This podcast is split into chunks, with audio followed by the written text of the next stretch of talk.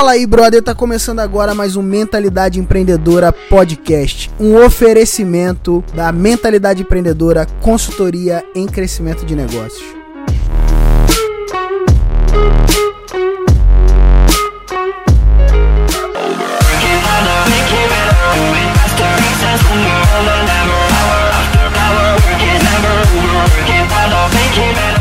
E nesse episódio eu vou dividir uma coisa legal com você. Assim, a gente está chegando no final do ano e aí começam as reflexões. Né? Não vou datar esse episódio, mas o fato é que é, quando vai passando o tempo, a gente vai fazendo algumas reflexões e eu, eu sempre faço assim os encontros do Mentalidade Master, né, um marcando o final do ano. Inclusive, eu vou dividir depois os meus insights sobre esse encontro do Mentalidade Master em um outro episódio. E eu fiz recentemente um encontro com a galera da minha equipe, né? Eu reúno a minha equipe num kickoff, né? E esse kickoff é basicamente um fechamento de sprint, onde a gente avalia o que deu certo, o que deu errado, o que pode melhorar no trimestre. E a gente está a caminho do quarto trimestre, então, é, na verdade, já estamos dentro dele hoje, né? Não sei quando você está ouvindo o episódio, mas o fato é que a gente está dentro. E a gente vai já começa a fazer reflexões sobre coisas do, do ano que a gente fez e coisas que ainda precisam ser realizadas para que o ano conclua bem e que o nosso próximo ano comece a apontar para uma velocidade ainda maior de crescimento e desenvolvimento. E aí eu lembrei de uma coisa que eu comecei falando no início do ano para minha galera, tanto da minha equipe como para minha galera do Mentalidade Master, que é o meu grupo mais próximo de clientes, tá? É um grupo de mentorados mais que fica acima do meu grupo de mentoria, né? É, e aí, cara, eu, eu comecei nesse ano falando sobre o essencialismo. Né? O essencialismo é algo que eu tenho buscado é, praticar na minha vida, que é encontrar quais são as coisas que eu posso eliminar para que eu possa ser mais produtivo. Muitas vezes a gente acha que para a gente ser produtivo a gente tem que agregar ou acrescentar coisas e, e de fato existem coisas que a gente precisa acrescentar. Agora, um dos grandes desafios que a gente tem é o desafio de eliminar. E, e, eu, eu preparei um conteúdo sobre isso. Eu quero disponibilizar hoje publicamente aqui para você que me acompanha com, pelo podcast esse conteúdo, que é uma reflexão é, sobre como você pode fazer menos e produzir mais. Então, é, eu quero te ouvir, eu quero ouvir teu feedback. Se você quiser me dar seu feedback sobre esse conteúdo, vai ser muito legal. Vou ficar muito feliz de te ouvir. É, e você pode me dar esse feedback direto no meu Instagram. Eu, cara, é a mídia que eu mais acesso assim para conversar com as pessoas. Então, se você quiser falar diretamente comigo, o Instagram é o melhor lugar. Eu demoro um pouco para responder porque são muitas é, perguntas, muitas coisas assim que as pessoas falam comigo, mas eu sempre busco responder todo mundo, tá bom? Então eu vou te responder, manda uma mensagem para mim lá. E se você tá é, curtindo já o episódio, se você já curte a gente, cara, tira um print desse, desse episódio, você escutando esse episódio, me marca lá no Instagram, phmquintanilha, que eu também vou ter o maior prazer de saber que você me escuta e tem escutado aqui o conteúdo da Mentalidade Empreendedora. Beleza? Bom, então vamos lá.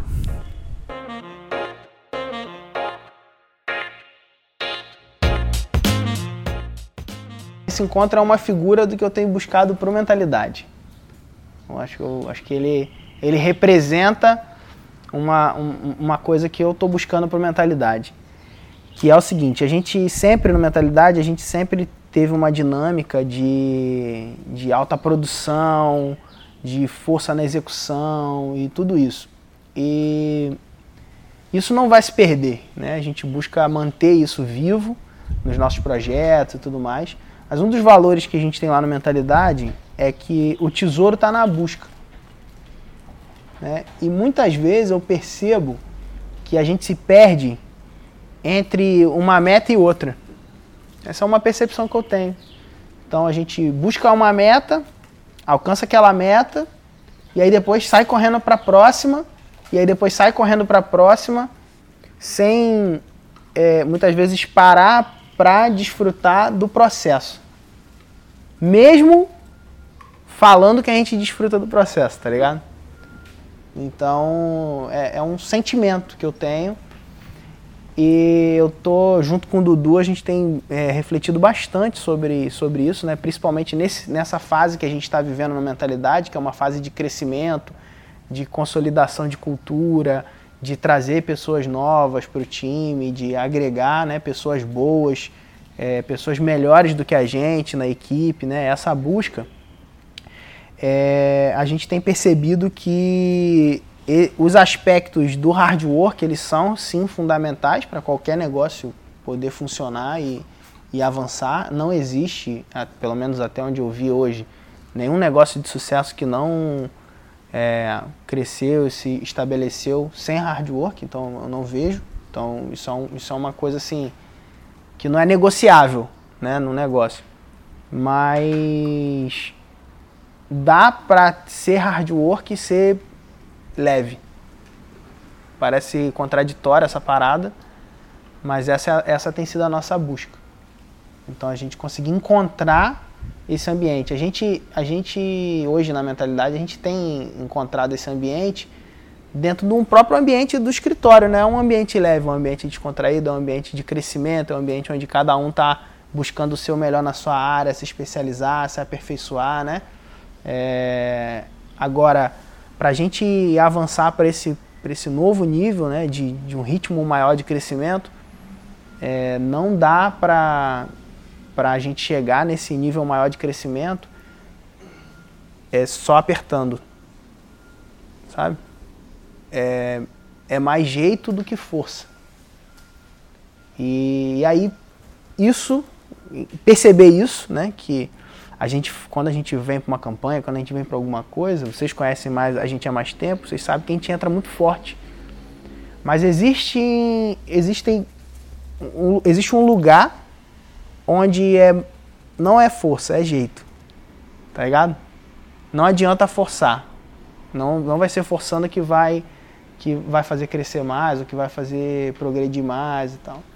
E a gente tem percebido isso com esse trabalho com programas de assinatura né, onde você consegue é, trabalhar potencial de lucratividade com menos menos estresse quando? Às vezes mexendo algumas variáveis. Por exemplo é, o sucesso do cliente. Então se importando em reter aquele cliente mais tempo. Trabalhando algumas coisas que melhoram aquele ambiente aumentam a retenção daquele cliente. Isso também com os colaboradores, com a galera de dentro, com o time. Então, bom, mexer em alguns aspectos e fazer com que a pessoa que está no seu time permaneça porque ela quer permanecer e não porque você precisa dela, mas porque ela quer continuar ali, porque ela sonha em construir aquilo ali, é, sai muito mais barato do que você chega num determinado patamar, você treina a pessoa e depois ela vai embora e aí você tem que recolocar ela, sabe? E, e, aí a velocidade do, do, negócio ela vai sendo perdida nesse, nesse processo e obviamente aumenta o estresse, aumenta toda essa dor e tudo mais.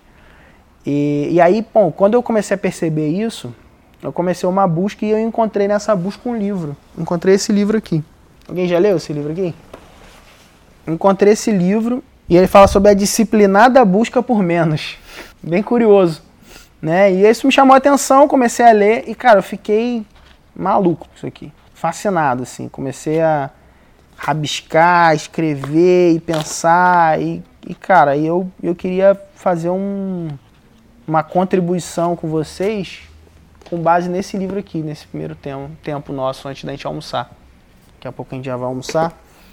E eu queria que a gente conversasse um pouco sobre isso. A tônica do que esse cara fala é uma tônica de buscar menos porém melhor. E aí eu vou tangibilizar isso no, nas coisas que a gente tem feito lá no Mentalidade, tá bom? Para dar, dar contexto. Por exemplo, hoje a gente tem três projetos que são, são carros-chefes assim, no, nosso, no nosso negócio. Dois deles são projetos de consultoria, né? É, vou desenhar. Então a gente tem hoje lá no Mentalidade o seguinte: a gente tem três grandes projetos em três nichos distintos. Já é um desafio trabalhar com o projeto em um nicho específico, né? E hoje a gente está trabalhando basicamente com isso aqui. Então a gente tem um projeto no nicho fitness, a gente tem um projeto no nicho de desenvolvimento pessoal e a gente tem um projeto no nicho de negócios. Cada um desses projetos, eles eles, na verdade, esses dois aqui, esse aqui é, é o projeto do Rodrigo Lourenço e esse aqui é um projeto do, do Dunamis, tá? E esse é o, os projetos da mentalidade, que aí são a nossa esteira de produto aqui. Esses dois projetos, eles saíram da nossa consultoria. Então, dentro da nossa esteira de produto lá, a gente tem lá o MM, que é onde vocês estão, a gente tem a mentoria, a gente tem os cursos online que aí tem o acelerador e todos os nossos programas de entrada. Como vocês sabem, a gente tem aquela escada né, de valor. E há bastante tempo a gente não fazia consultoria, até o início desse ano. A gente tinha parado de fazer consultoria, a gente tinha ficado aqui só trabalhando mentalidade master e tudo mais. Inclusive o próprio Rodrigo, ele entrou inicialmente no mentalidade master. E aí durante um conversas nossas e tal, ele, cara, eu, eu quero eu quero crescer o meu negócio, isso o Rodrigo com a gente. Cara, eu quero crescer meu negócio e tudo mais, mas eu não não tenho hoje competência para montar um time, para estruturar e tal. Eu gostaria de fazer isso com vocês. Faz sentido para vocês trabalhar comigo nesse nesse projeto? Aí a gente fez uma proposta para ele, para a gente atender ele num nível absorvendo as duas questões que eram os maiores gargalos dele, que era copy e tráfego. O cartão da empresa tá com você, tá? Tá. Tá, tá na minha mochila. Deixa eu ver. Hum, tá, tá ali. Acho que tá na parte pequena da mochila. E aí a gente absorveu o copy e tráfego do Rodrigão e começamos a trabalhar no projeto dele. Aí eu lembro até que no, a gente faz um kickoff, né? Que é tipo um, um, mastermind, só que é só, só nosso time, sabe? Todo trimestre a gente faz um fechamento, planejando e tal. E aí, eu não sei se vocês lembram, mas a gente estava previsto para lançar no meado desse ano um produto nosso, de, de assinatura. A gente estava com essa dinâmica, tinha comunicado isso, a gente ia fazer uma imersão. Você lembra disso? Então, num dos nossos kickoffs, Aí, tudo para chegar nesse, nesse, na, na, chave do essencialismo, como que isso faz diferença. Num dos nossos kickoff, a gente abriu todo o planejamento com a equipe do que, que a gente ia fazer. Então, cara, a gente vai fazer um tripwire que vai levar para um, um evento, é, não, para uma comunidade. Essa galera da comunidade, a gente vai fazer um evento presencial. Nesse evento presencial, a gente abre é, mentoria é, a partir dessa mentoria, a gente encontra novos membros com mentalidade master, já aculturados, e a gente depois. É, não, aí fica nisso, né? E, e a gente estabelece e, e, renova o nosso modelo de negócio. Tá? Esse foi, o, foi mais ou menos essa tônica do papo, né? Aí quando a gente começou a fazer conta, a gente começou a perceber que o esforço que a gente ia ter para produzir tudo aquilo seria infinitamente superior ao potencial de resultado que a gente poderia ter se a gente focasse, a princípio, nesse projeto que a gente tinha na mão hoje, já começando a trabalhar, e no próprio projeto do, do, do movimento Dunamis, que era algo que também dividi já com vocês, a gente está em família aqui, foi algo que bateu muito com a minha causa, que eu acredito e tudo mais. A gente começou um relacionamento inicialmente de forma voluntária, que depois começou a se desenrolar para a gente realmente prestar um serviço para eles. Então, beleza. Aí o que, que a gente decidiu naquele kickoff? Cara, a gente vai, nesse momento, a gente vai estacionar os nossos, os nossos produtos. Aqui. Nossa esteira. A gente vai manter elas no orgânico. O que vier, a gente vai tratar e ajudar, mas a gente não vai fazer campanha é, de mentoria, não vai rodar lançamento de novo produto agora tal. A gente foi, decidiu isso.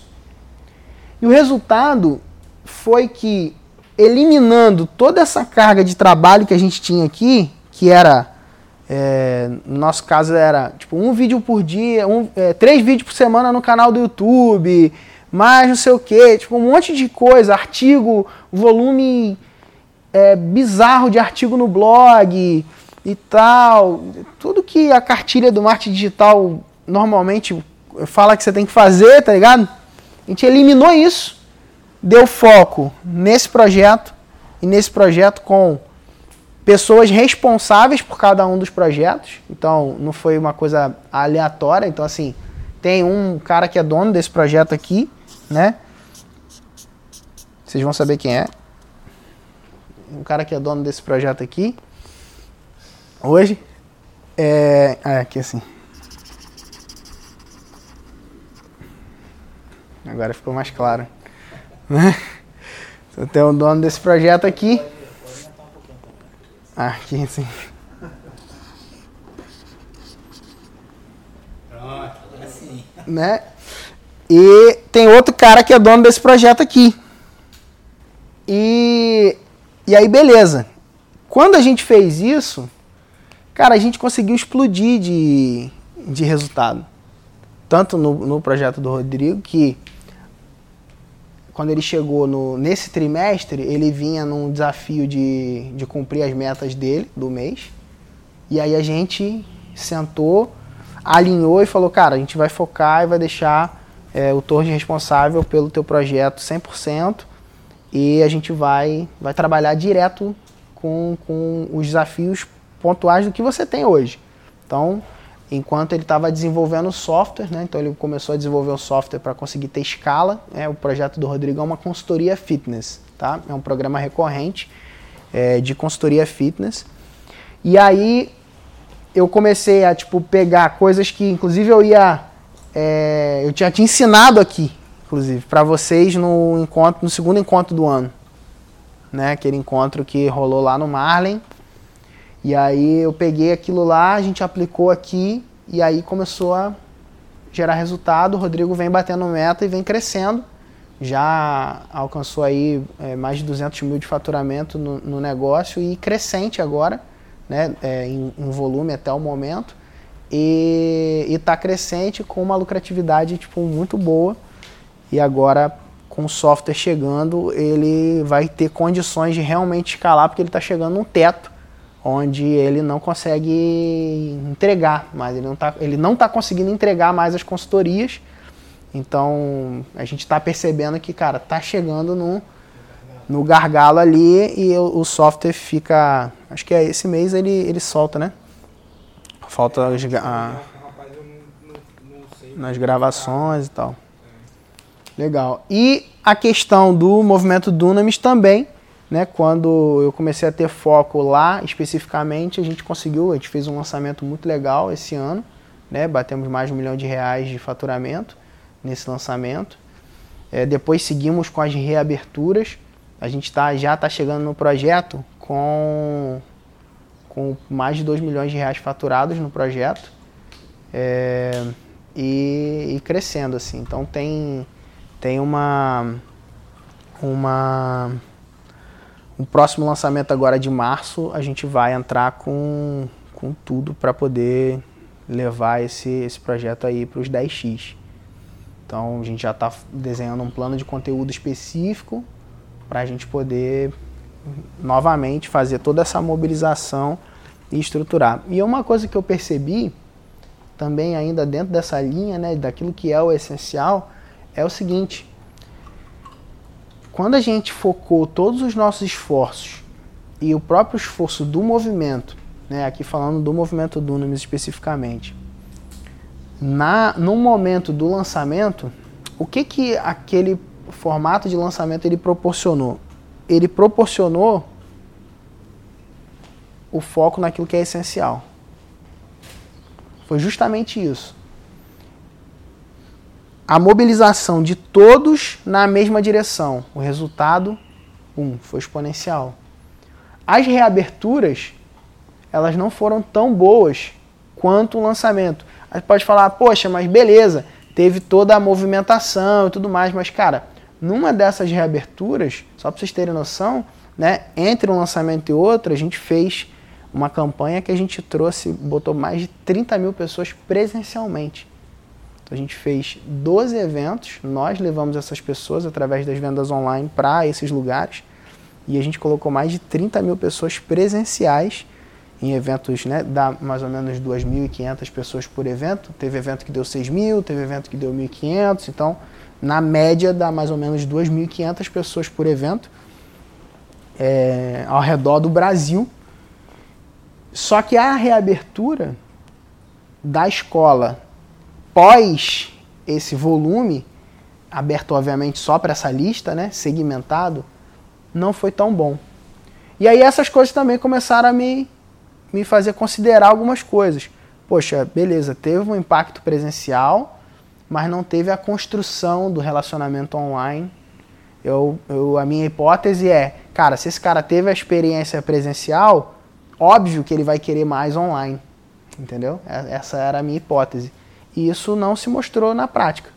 Né? Então foi uma prova de que, cara, na, no presencial você precisa ou desenhar essa oferta claramente ali e, e o objetivo do evento ser aquela venda, ou você pode, você não vai ter o resultado é, tão expressivo quanto pode ser quando o objetivo é aquilo. Então, mais uma vez a gente volta para o tópico de aquilo que é o essencial, aquilo que é o objetivo, aquilo que é é, o foco do que você está fazendo e daquilo que a gente está fazendo. Então, a gente agora é, fez a conferência, pode falar. O perfil de quem compra online é diferente de quem gosta de estar presente.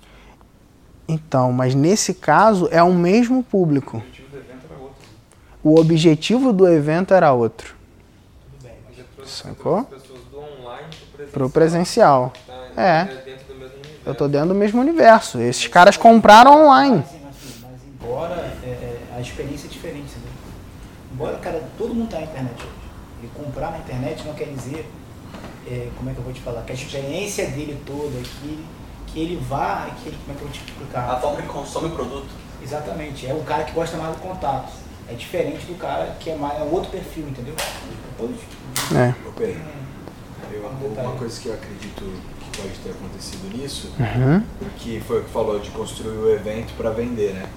Como não foi um evento cons- construído para vender, na hora de fazer a oferta, a pessoa ela não é tão enfática e não tem tanta habilidade quanto se fosse scriptado na frente dela, Sim. então ela fica mais tipo, olha, compre Sim. aqui. né? É. Aí só compre Fica aqui, mais demonstração de produto do que oferta efetivamente, Mas tem né? oferta no evento? Teve. Teve, na verdade, teve seeding, meio seeding, meio oferta, tá ligado? Então não, não, não rolou, tipo, abriu, entendeu? Não rolou. Não, não, tem, não tinha... Meio seed, meio oferta, meio venda. É, exatamente. Então, aí quando per- perde, né? Se perde o objetivo, você não tem. Porque não, realmente não tinha, não, especificamente no Fornalha, não tinha tempo. E a galera não tava com essa vibe, entendeu? É, De- tipo de se educar e tudo mais, entendeu? Então tem essas questões que é, acho que foi muito válido a gente perceber isso, né? E saber como mover isso no- no- no- nos próximos, para os próximos passos, tá ligado? Eu acredito que seja no, no momento ao vivo lá, consumindo o fornalha, né, a pessoa ali não teve tempo suficiente de, de conhecer o, o- a escola do Nunes e também não teve um relacionamento pós aquele. Não, pós não, porque o pitch foi ali, né? Antes. Tempo suficiente. É, não, não teve, Não, não, teve anúncio, Não teve, entendeu? é. Teve aí, anúncio por exemplo, que ia rolar. Agora julgando, tá? Uhum. É, entre amigos. É, foi um. A porta de entrada do fornalha era gigante, entendeu? É um ticket muito baixo. Então quando não tem esse tempo aí, a pessoa fica aquele, aquele, aquela questão do. Não, não foi educada a receber aquela oferta, entendeu? Uhum. Não, não, não viu o valor. E quando a pessoa, pô, muito difícil, é, muito, muito- é muito difícil vender quando a pessoa não enxerga valor, entendeu? Ah, isso é caro. Caro é quando não tem valor, né? Não, não é que é caro. Não é pra você, não, é o seu tempo, entendeu? Acredito que tem sido isso também. Já na conferência a gente teve um resultado melhor é, em relação, né, em, em relação ao, ao Fornalha. Porém, a ação online está sendo mais efetiva do que o pitch presencial também. Então, mais uma coisa E na conferência a gente teve um momento né, de, de fazer o pitch da escola, com, demonstrando toda a dinâmica do projeto, é, até mesmo as questões específicas de, bom, para onde está indo essa grana, tá ligado? Que é, uma, que é uma questão importante dentro desse projeto especificamente, que é um projeto que não tem fim lucrativo, então ele tem um, uma, um, um fim que vai direto para a Dunamis Farm, né, que é a fazenda é, que o Dunamis adquiriu e que é hoje um grande centro de custo para o movimento. E aí tá sendo toda essa grana está sendo utilizada para reformar e construir, para construir a base do que vai ser a universidade. Então, tudo isso foi dividido na conferência. A galera recebeu bem, eu não vi ninguém re recebendo mal a, a oferta, né, a proposta. Mas a efetividade do pitch também foi baixa, é, mesmo a gente tendo um tempo de construção. Assim, eu estou avaliando algumas coisas de como poderiam ser melhores feitas a construção, e Dudu a gente já discutiu um pouquinho sobre isso, né? Mas a gente também percebeu essa, essa questão e, cara, reabrimos online e tá pocando. Tá arrepiando aí, tá abrindo, tá vendendo pra caramba, vendeu mais de 120 tickets e crescendo, assim, vamos bater mais de 400 matrículas online. Cara, tu sabe que eu sou, sou da teologia e tudo mais. Aham. Você me mandou um fornalha, pra mim ficou. Você me mandou um fornalha, não. Acompanhei a campanha e tudo mais. Pra mim, o fornalha ficou claro. Aham, Uma experiência, aham, né, uma vivência, enfim. A gente sabe que envolve a questão né, da vivência da pessoa mesmo. A escola, pra mim, ontem eu estava vendo a escola, uhum, a mensagem pra mim eu não, não, não ficou clara se é experiência, se é conhecimento, qual a profundidade desse conhecimento. uhum, Eu fazendo a escola do Dunamis, eu sou um seminarista, eu não sou. Eu uhum, estou fazendo uma, um- uma educação para a experiência, Uhum. então eu acho que também tem a facilidade da, do fornalha é isso. Você entende claramente o que é, uhum. né? É uma coisa de experiência, de vivência. de Um evento, de coisa, um evento, dia. aquela coisa Aham, tal, é bem específico. Vai ter isso, vai ter aquilo. Sim. tal. Na escola eu acho que Exige uma construção, com certeza, com certeza. Até porque é uma escola de desenvolvimento pessoal, né? Então, tipo, não é um seminário, nem teologia, nem nada disso. É um curso de desenvolvimento pessoal, com um cunho. E às vezes a pessoa pode Cristão, tá ligado? Isso. Pô, Então, essa é a é um dinâmica. seminário, eu acho que eu tô me inscrevendo num seminário. Aham, é verdade, verdade. Ótimo apontamento. E é o que a gente precisa trabalhar na própria comunicação para ir refinando e que é o que não é e tal, e deixando isso mais claro, né? Bom, e aí, galera, diante disso, né, a gente começou a trabalhar e com foco a gente teve um melhor trimestre da- das nossas vidas, assim. Né, o último trimestre que passou, a gente teve o melhor trimestre do Mentalidade até então, graças ao a, a foco, tá ligado? Graças ao foco. E, e agora, em novembro, a gente vai é, trabalhar um novo produto, um novo curso online aqui, mas também é, pensando sob essa ótica do foco. Né? A gente tem a nossa comunidade lá do Business Hacker, que é a comunidade que reúne hoje é, a galera do Mentalidade Master, mentorados e algumas pessoas que acabam ah, entrando, se conectando com a gente, querem se conectar mais com a gente. E a gente vai lançar um treinamento lá dentro. Então a gente está fazendo aí essa, esse movimento. Então a ideia é a gente lançar esse treinamento e dividir esse treinamento dentro da própria comunidade do Business Hacker e aumentar o número de participantes, dando foco àquilo que a gente está trabalhando hoje, é, 100% focado em recorrência, programas de assinatura e programas recorrentes dentro da comunidade e para cima. Então, tipo, mentorados que vierem a partir de agora são mentorados alinhados com essa perspectiva. É, o próprio Mentalidade Master vai ca cada vez caminhar para essa perspectiva de programas recorrentes e tudo mais, para a gente trabalhar isso, porque é, é algo que, para nós, a gente tem conseguido ter muito resultado, a gente está conseguindo lidar muito bem com isso, a, estamos aprendendo muito também com os resultados com esses dois projetos, que são projetos também é, recorrentes e, e vivenciando isso na prática e coisas que a gente pode também dividir com outras pessoas, né?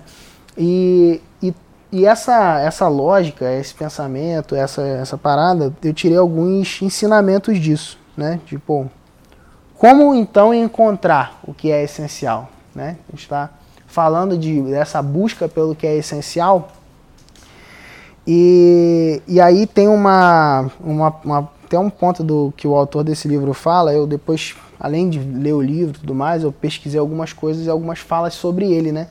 E a história desse cara, esse Greg, é muito curiosa, porque ele é um cara top no, no Vale do Silício lá, e ele era um cara totalmente atarefado, atribulado, que se achava é, mega produtivo enquanto estava Tipo assim, chegava às 8 da noite, 8 da manhã no escritório, saía de madrugada e tal, e aí ele não se dedicava a mais nada que não fosse trabalhar e aceitar. E aí acho que aí tá o grande lance dele, que ele, ele aceitava as, a agenda dos outros. Entendeu? Ele não ele não criava a própria agenda, ele se tornava a agenda dos outros. Entendeu?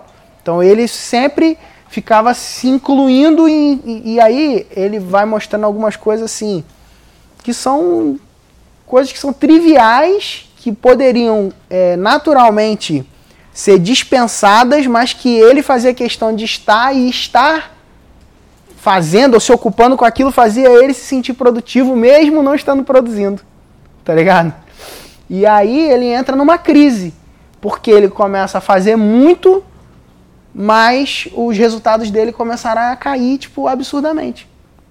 Aí ele deliberadamente começa a dar alguns passos pra, tipo, negar as coisas. Aí ele começa a negar a reunião. A pessoa quer marcar alguma coisa, quer marcar um café, ele nega o café. Aí a pessoa manda um e-mail pra todo mundo, né? Com, com cópia para todo mundo. Aí ele simplesmente não respondia, tá ligado? Tipo, aí tinha um determinada reunião que ele só aparecia. Ele deixou de aparecer. Deliberadamente ele começou a colocar a própria carreira dele em risco. É, ele era de, dentro de uma empresa, né, um, um corporativo lá.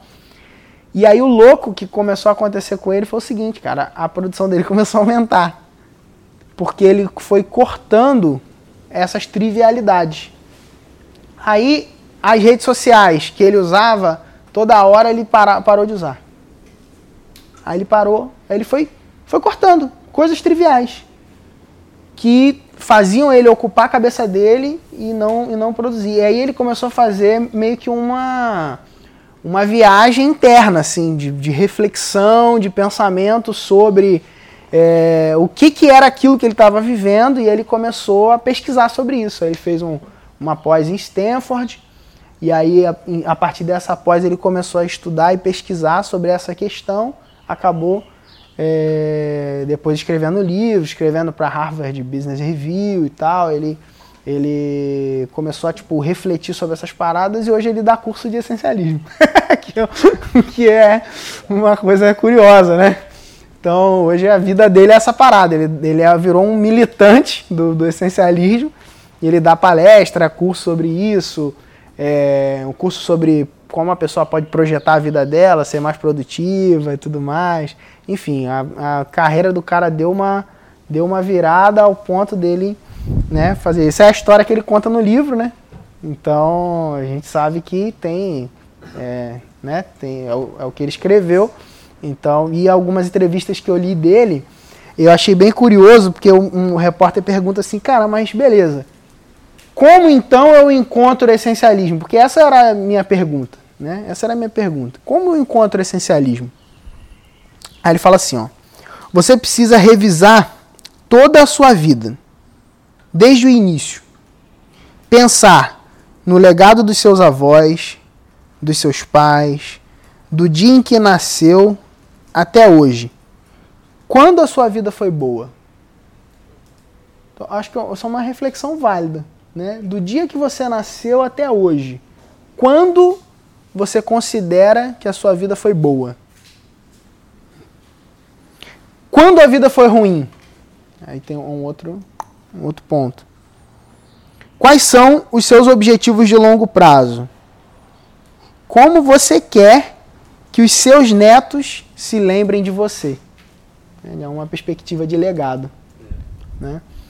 E, e aí ele leva essas frases de reflexão e, e eu acho que é válido, é pertinente a gente é, aproveitar esse tempo que a gente vai estar aqui junto, trocando ideia e tal, para refletir sobre isso também. Cara, hoje, naquilo que eu estou fazendo, no que eu estou produzindo, o que, que eu quero de. Qual é meu objetivo real, meu real objetivo de longo prazo? O que, que eu tô, tô correndo atrás? Né?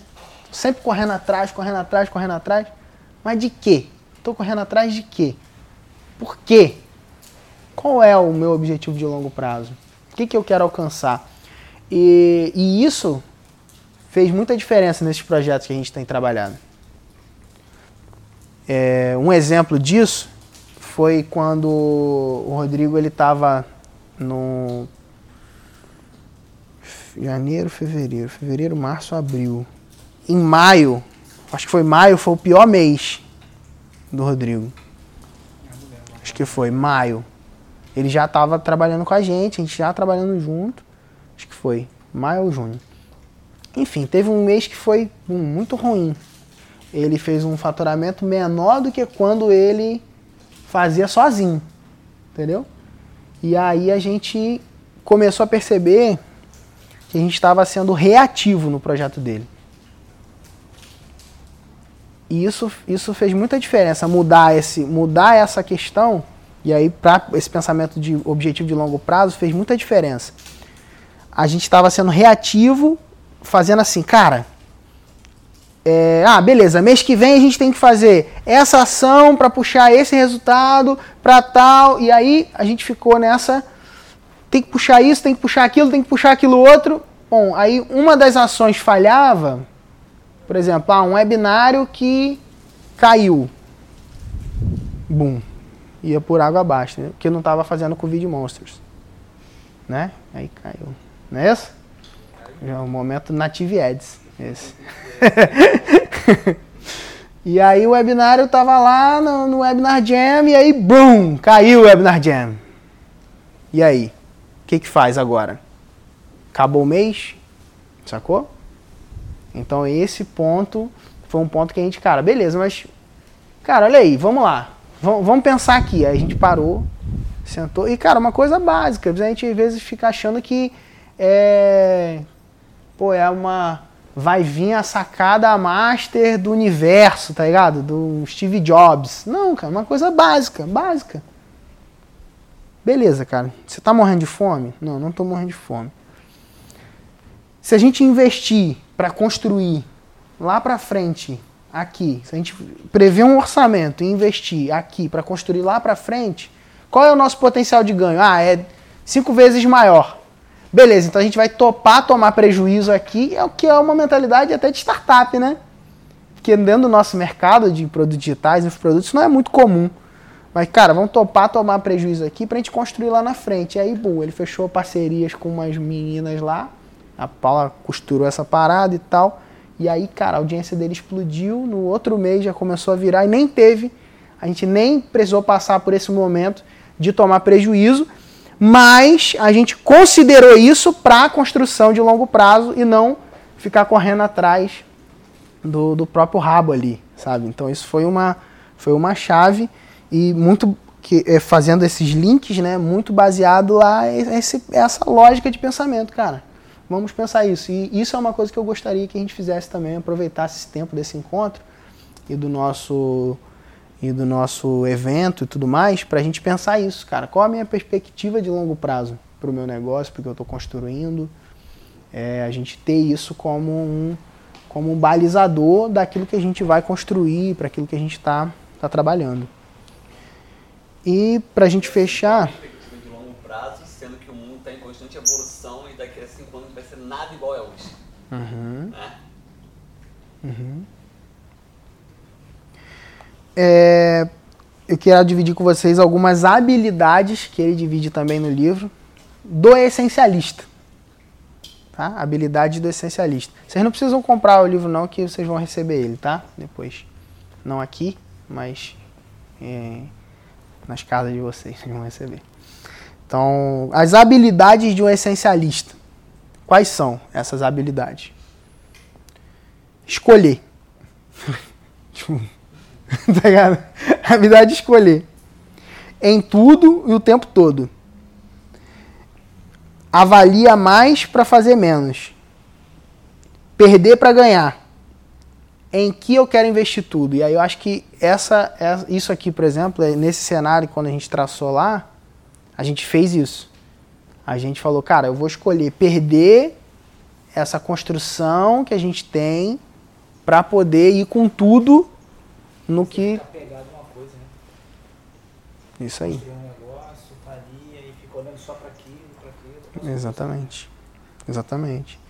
Então, beleza. Então eu vou escolher perder para poder ir com tudo na, numa direção que vai produzir ainda mais resultados.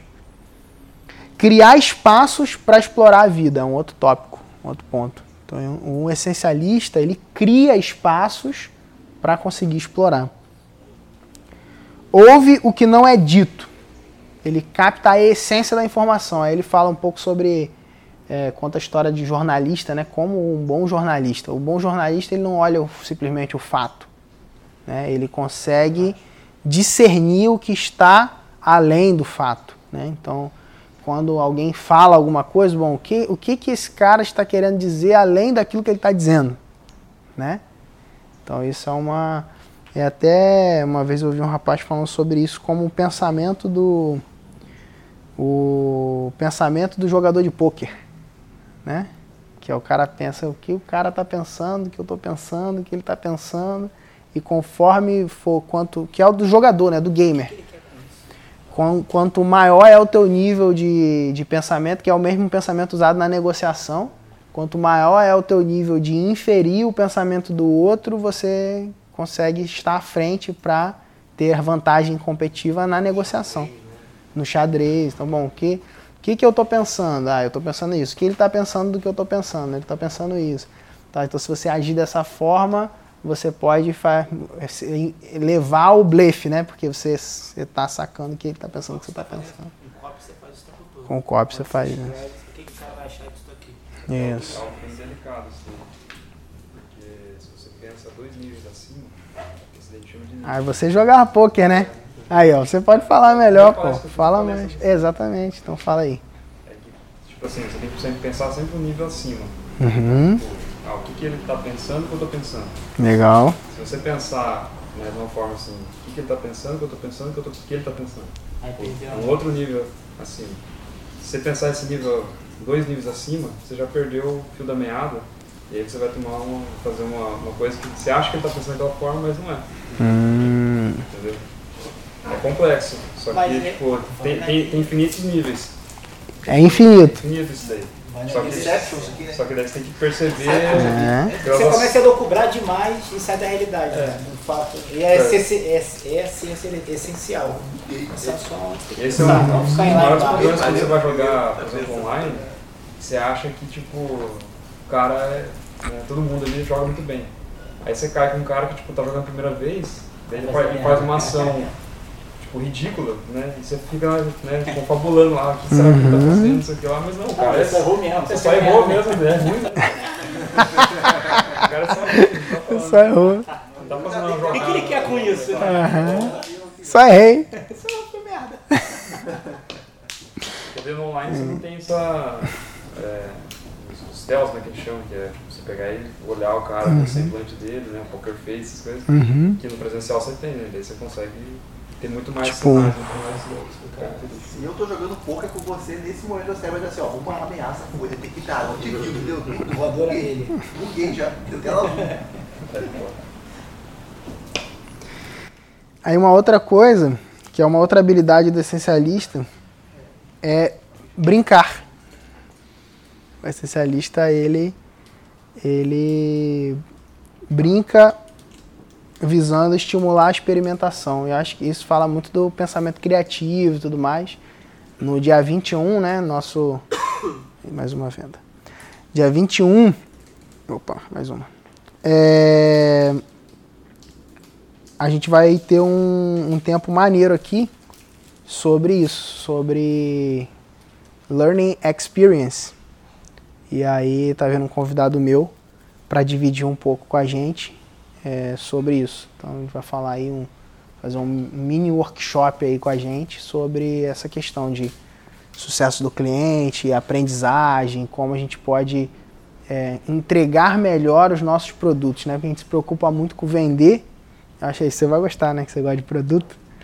Então, assim, a gente se preocupa muito com vender, com as estratégias de marketing, vendas e tudo mais, né? Então, e beleza. E o que acontece depois da venda? Isso também é uma coisa que que é muito importante. A gente tem considerado muito isso dentro do mentalidade, inclusive isso tem feito a gente se diferenciar né, da, da grande maioria dos caras que ensinam internet marketing. Né? Isso sempre, na verdade, sempre nos diferenciou e hoje isso é uma vantagem competitiva real, né? porque a gente vê muita gente até que vem por é, é, profissionais que, que entregam é, até soluções parecidas com a nossa em algum nível, mas que não se preocupam com o suporte, com a entrega, não se preocupam com o sucesso do cliente. E isso é uma fragilidade de negócio que só consegue ser percebida no longo prazo.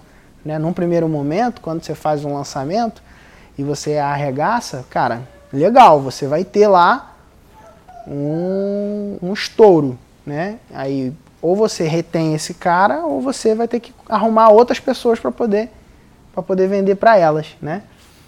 Então, dentro da perspectiva que a gente projeta de crescer o nosso negócio, é de uma perspectiva muito mais de comunidade, de conseguir construir pessoas engajadas com a nossa mensagem e a gente também ser engajado com a mensagem, com a causa da, da galera que escolheu estar junto com a gente na, na mentalidade. Né? Então, essa, essa dinâmica ela é importante. Outra coisa que o essencialista faz, cara, é que ele dorme dorme. Os benefícios de dormir, dormir para aumentar o seu, o seu desempenho. Então, né, o treinador aí, né, sabe que isso é importante, não é? Especialmente vocês que, que atuam muito com, o trabalho mental, o cérebro da gente consome 20% de toda a energia que a gente consome. Então tem que Dudu acho que é 50. Olha dormir 10 horas. E tem uma coisa que eu achei muito interessante, que ele fala o seguinte, que a privação de sono ela é igual a um bêbado. E aí, quando a gente olha, sei lá, dentro de uma perspectiva de empresa, né? A gente está montando equipe aí, tem algumas pessoas já com equipes maiores, outros com equipes menores, mas que a gente vai e fala assim, cara, não, mas tem que virar à noite, não sei o que e tal. E aí o cara vira à noite, né? o ramo da publicidade tem muito isso, né? Do cara ter que virar muito à, muito à noite. Dentro do nosso negócio acaba nem tendo tanto isso. Às vezes, num período ou outro, você tem mais picos assim, mas, mas dentro do ambiente de publicidade é meio que muita urgência, né? E aí o, ele vai e fala assim, cara, o cara é, que é sem, com sono é igual um bêbado. Aí imagina se você chegasse para a pessoa, eu, eu, porque o cara que não dorme, ele muitas vezes ele é ressaltado como o cara, né? Pô, você é o bonzão, nunca dorme, não sei o quê. Ele vira as noites trabalhando, isso é maravilhoso. Então, imagina se é, fazer essa mesma coisa, tipo assim, pô, cara, esse cara só vem bêbado pro trabalho, chega todo dia bêbado, tá ligado? É engraçado. Cara, parabéns, cara. Você tá vindo todo dia bêbado pro trabalho, hein? Pô, muito bom, hein? Pô, essa cachaça aí. Né? Então, e aí ele vai e mostra, e ele mostra é, com pesquisas científicas isso, né, cara? Que é equivalente o cara é, que não dorme com o cara bêbado, cara. Isso é muito louco. Na segunda noite, Pedro. Na? Uma noite sem dormir não faz muito efeito no seu desempenho. Na segunda, você já perdeu 40% de memória, capacidade de tomar decisão. Na terceira, mais de 70%. Então, um amigo nosso, o Kaiser, ele foi pro hospital, cara, por não dormir. Foi mesmo, ele apagou. Tem um caso que é o laço de uma jornalista apagou. Uma jornalista americana ficou três dias sem dormir, morreu. Morreu? Isso vai falar, pode infartar. É verdade. É um caso sério mesmo. Tipo, uma jornalista que, inclusive, ela se orgulhava muito do seu hard work, né? Uhum. Ela ficou três dias ela falando o que ela estava fazendo, etc. No terceiro dia ela morreu. Que loucura. O hard work pode acontecer, mas tem que ter um hard rest também. Uhum. Virou trabalhando Sim. e descansando. Esse aí já é a fusão do hard workaholic.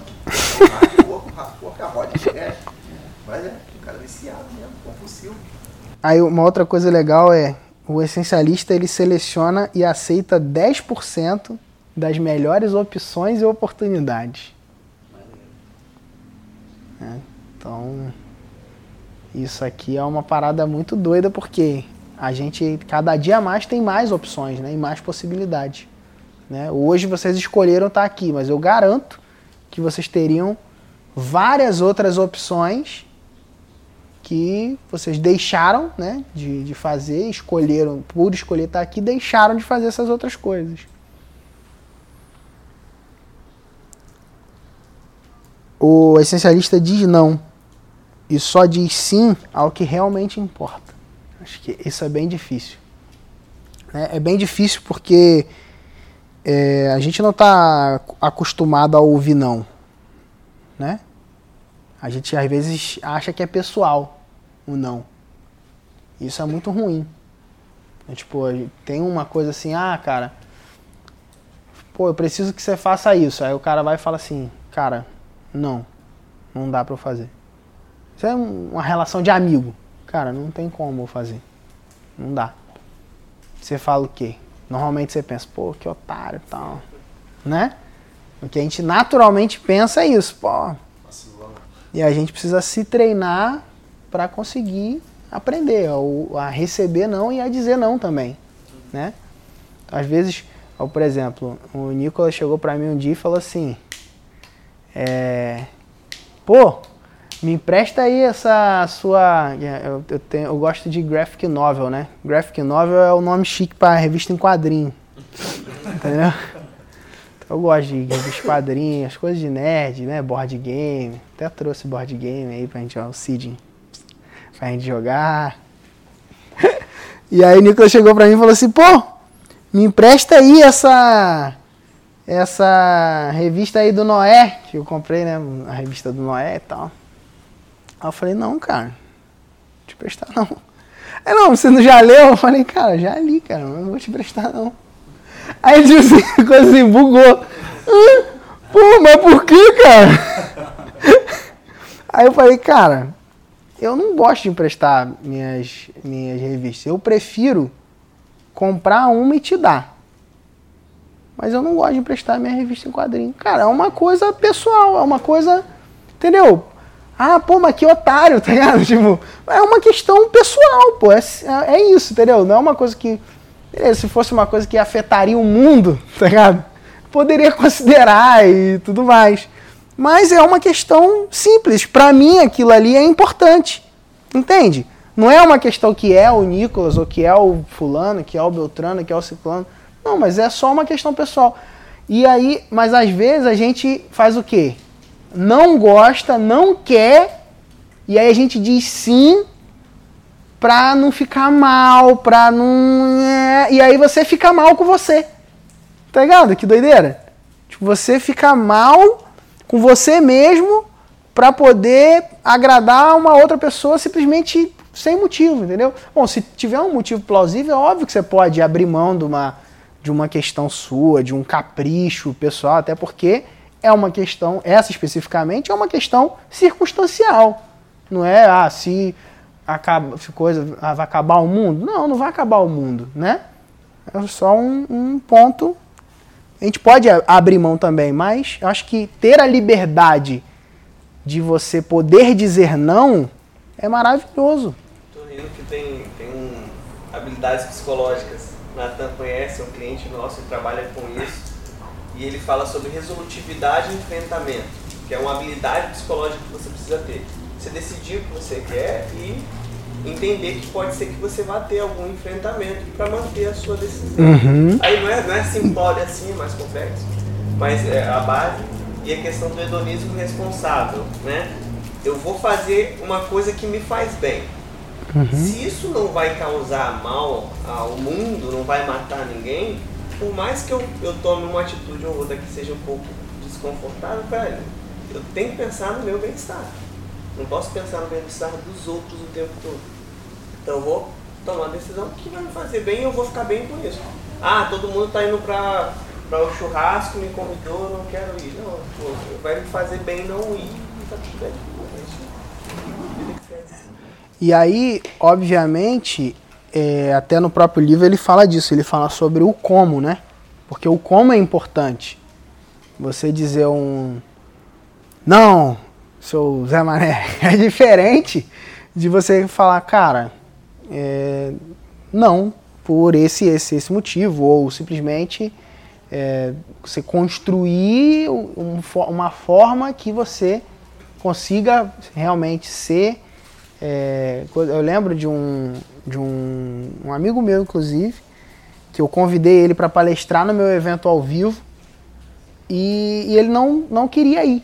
Mas ele não queria, não quer dizer que ele não, ele não podia ir. Ele podia ir, ele era meu amigo, ele podia ir, mas ele não queria ir.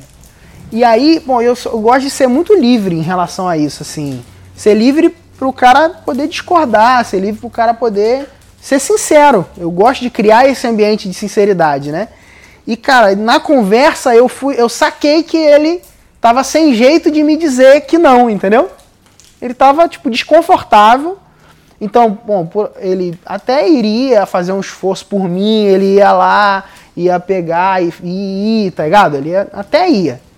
Mas, cara, e pra mim era uma coisa importante, era, pô, um meu evento presencial e tudo mais. Ele como meu amigo, né, um cara bom e tudo mais, também pra compor o, o coisa dos palestrantes lá. Mas, cara, ele não tava afim. Simplesmente não tava afim. Não sei porquê, qual era o motivo específico, ele não me expôs. Mas, aí eu falei, cara, fica livre, pô. Você realmente tipo, faz sentido para você, você não quer ir, tem alguma questão, tem um impedimento. Como aí ele, aí ele foi sincero, ele falou, pô, cara, é difícil te dizer não.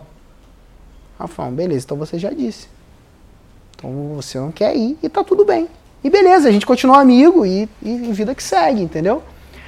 Mas esse é um ponto que às vezes a gente, dentro das nossas relações, a gente não tem essa liberdade, cara. E o fato de não ter essa liberdade com o nosso negócio, com as coisas que a gente está fazendo, isso daí emperra a nossa produtividade, até mesmo com o time, com aquilo que a gente vai tratar com o próprio cliente.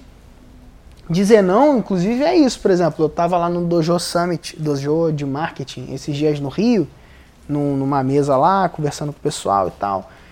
E aí veio um camarada e me abordou no, no, no momento final lá, falando, cara, preciso de você, gostei muito do que você falou e tal.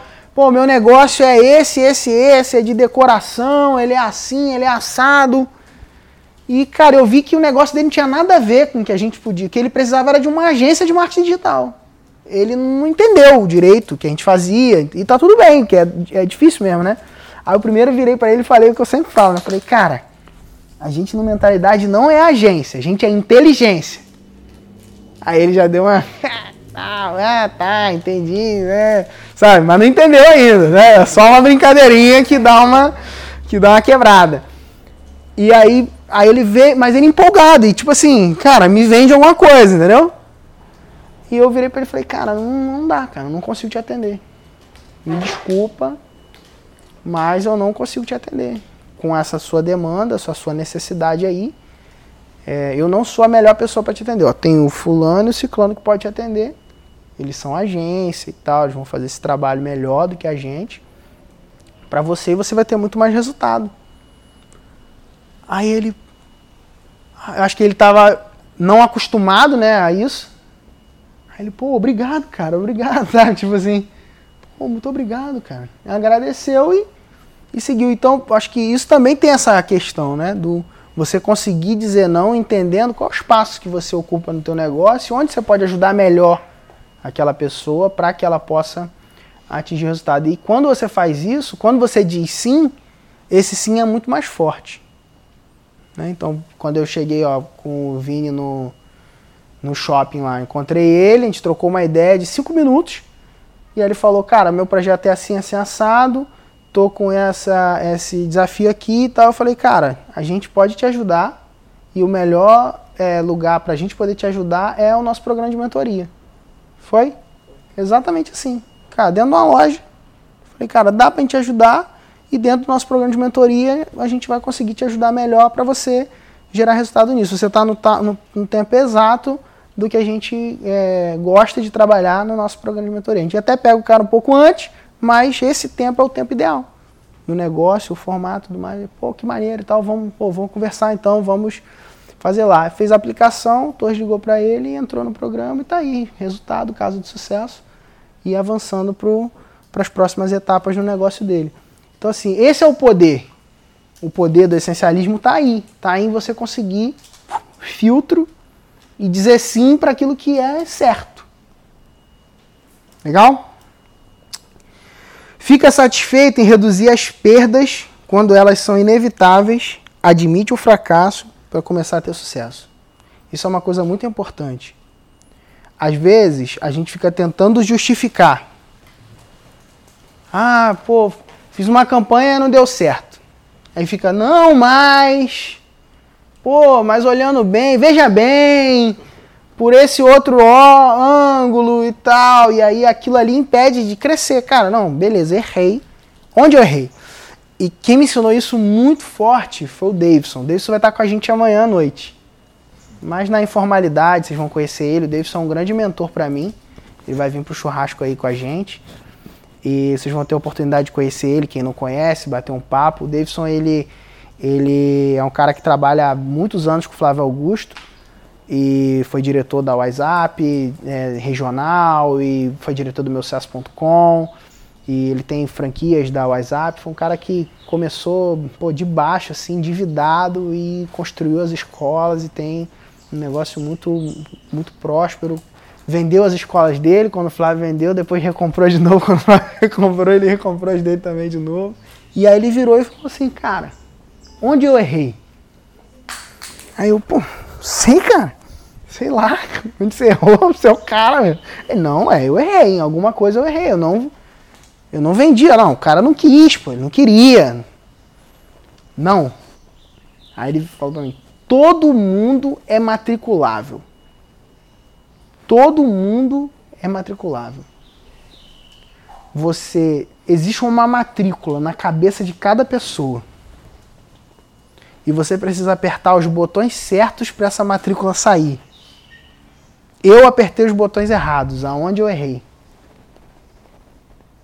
Aí eu, não sei lá e tal. Aí ele me falou. Aí ele já fez o debrief ali mesmo, entendeu? Ele falou, cara, eu errei nesse ponto, eu não fechei ele aqui. Na, na verdade, eu conduzi até o fechamento, mas o principal erro foi a afobação de fazer a marcação no telefone, porque eu já poderia ter percebido essa questão desse cara no tópico tal do script do telefone, tá ligado? Porque na WhatsApp o cara liga, marca a reunião, e vai fazer a reunião presencial na casa da pessoa. Por isso que a taxa de conversão é tão alta, né? Você tá, marcou no telefone, chegou, encontrou, sentou e, meu irmão, vá, vá, vá, vá, vá, só sai de lá com, com cheque agora. O, o essencialista edita. Cadê o Nicolas? Tá, sumiu? O essencialista ele edita. Cara, muito maneiro o um lance que ele fala de editar entende que para fazer algo melhor, você precisa subtrair coisas. Subtrair coisas, ter menos opções. E aí o lance de editar é ele fala, ele vai contando um pouco da questão do, do cinema, né? Tem até um exemplo muito legal que é do Oscar. Antes do Oscar do melhor filme, existe o Oscar da melhor montagem. Só que ninguém percebe. Vocês sabiam que tinha esse Oscar? A melhor montagem? Então, antes de todo o Oscar de melhor filme, tem o Oscar da melhor montagem. E ninguém percebe isso, ninguém para pra ver. Mas, normalmente, o filme que ganha o melhor filme foi o filme que ganhou a melhor montagem. Ou um ano antes, ou um, um tempo depois. Então, tem, uma, tem essa relação. a melhor montagem é a melhor edição. Tá ligado? Então ele, aí ele faz essa relação de, cara, como você conseguir enxergar o que precisa ser tirado. E aí, falando disso a nível de produto, a nível do nosso serviço, cara, o que do seu produto, o que do seu serviço pode ser extraído que não vai fazer diferença nenhuma. Às vezes tem uma feature no produto que você está fazendo, às vezes tem, sei lá, até um nível de, de ação que você faz que você retira e não faz nenhuma diferença. Que ela só estava ali, às vezes por um capricho seu, tá ligado? Por um, ah não, mas ou porque sempre foi assim, ou porque me falaram que tinha que ser assim no curso tal, tá ligado? Porque muita coisa acontece isso também. Né? Sabe que o, o Word, ele, 80% das funcionalidades ninguém usa, né? Eu não faço ideia. É, isso é fato. É fato. É real.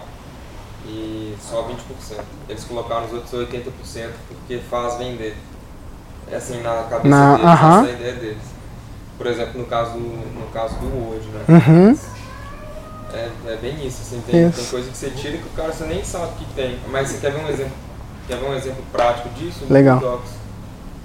É o caminho inverso. Colocou Uhum. só o essencial no começo, né? Ele fez Sim. só o, o- o estritamente essencial e deu um takeover no Word. Uhum. Então assim, eles achavam que ter todo, tu- toda aquela parafernália extra, de fato era o que fazia ele vender. Talvez, talvez, talvez não, mas na prática que a gente viu foi, chegou o Google Docs com 20% do que Uhum. ele tinha. Escreve, aumenta a letra, troca uma fonte, às vezes nem, nem troca a fonte, depois começa a trocar a fonte, já era. O tipo, mercado não, né? Mas dominou, né? Uhum.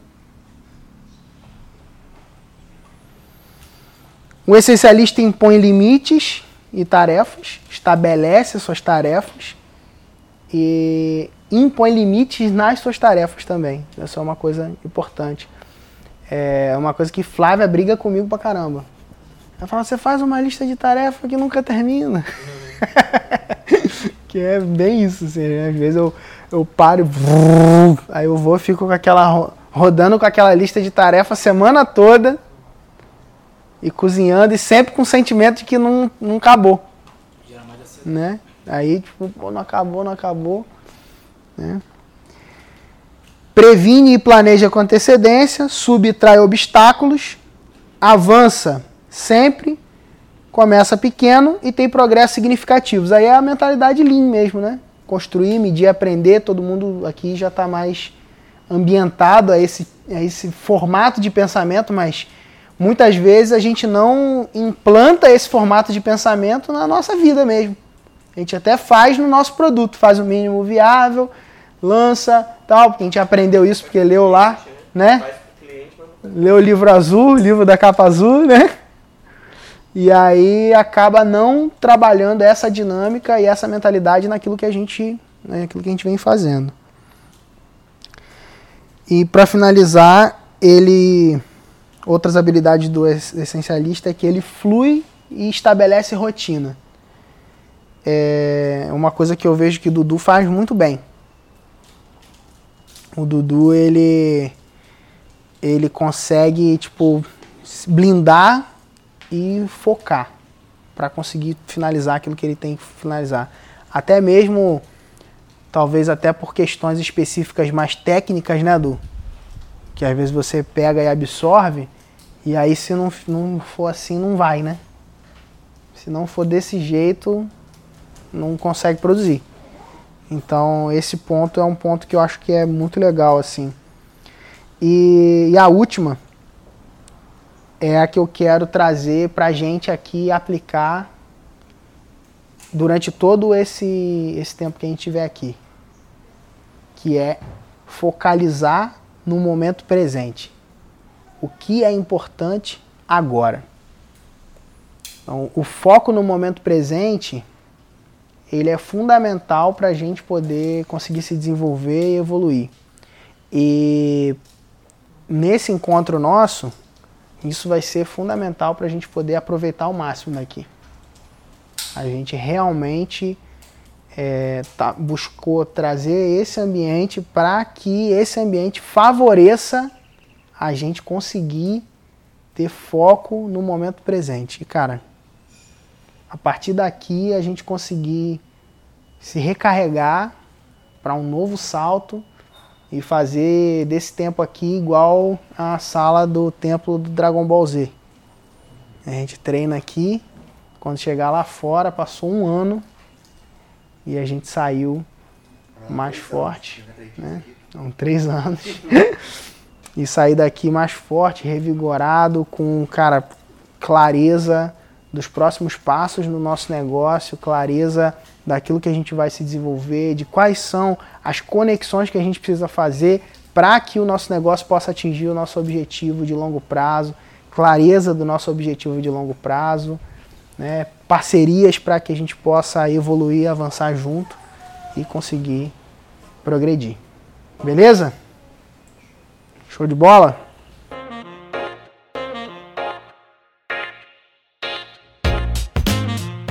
Bom, chegamos ao fim aí do nosso papo, né? Espero que você tenha refletido sobre o essencialismo. Eu quero que você faça uma coisa agora. Quero que você. Vou te dar um desafio hoje aqui, além dos desafios dos cinco amigos, né? Não sei se você conhece o desafio dos cinco amigos, é de apresentar o podcast para cinco amigos. Mas além do desafio dos cinco amigos, eu quero te de, de, deixar um desafio aqui com você. Eu quero que você tire um print dessa tela, escreva o que você vai eliminar na sua vida para você poder produzir mais e me marca no Instagram para eu ver. Então, você fazendo isso vai me mostrar que realmente você está engajado comigo e vai ser muito legal. E eu vou repostar para a galera lá do Instagram também, para eles saberem o que você aprendeu, o que você está levando de valor e de prático, o que você vai eliminar da sua vida para poder produzir mais. Beleza? Então é isso, um grande abraço e até o próximo episódio. Valeu!